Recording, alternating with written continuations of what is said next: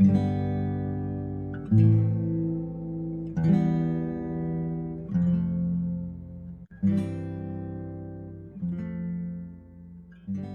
位听友，大家好，我是 Kim。想要收看文字版和更多备考内容，请关注微信公众号“金牌公考”。今天的热点来自四川在线张南芝的文章：“从小伙一条腿换老太一条命，看英雄精神。”二十九岁的徐前凯是成都铁路局重庆车务段荣昌车站一名工班长，他在七月六日下午。为救一位横穿铁轨的老人时，从运行的列车上跳下，在五秒时间内将老人拉出危险区域，但他自己却滑入铁轨。由于他的右腿是离断伤，只能进行高位截肢。目前，徐前凯的生命体征平稳。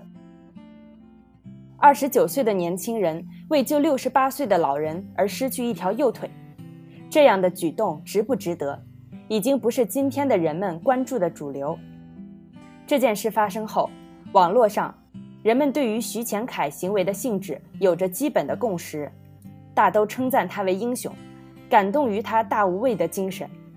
但是，感动之余，很多人却感到遗憾和愤怒，因为遗憾于事情原本可以避免，愤怒于被救的人原本不该出现在那里。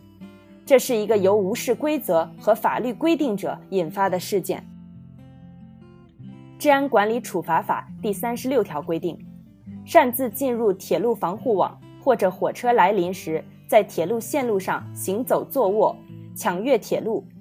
影响行车安全的，处警告或者二百元以下罚款。那么，这位被救的老婆婆和当地其他曾经横穿铁路的人有没有受到过处罚？如果从来没有或者很少处罚，那么相关执法部门是不是应该对自己违法不究、执法不严的失职行为承担相应的责任？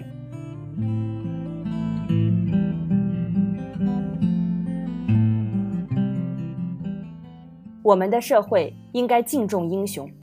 因为浩然正气和对他人施以援手的行为是这个社会值得永远珍视的善。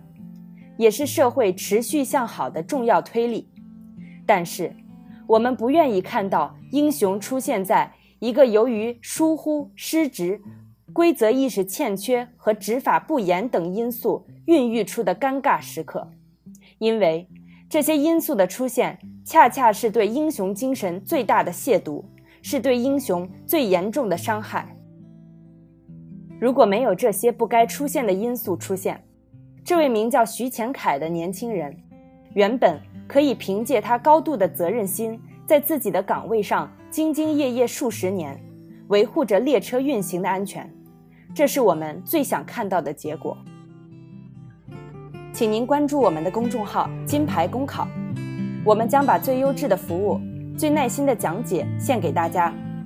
公考路上你不孤单，金牌公考带你上岸。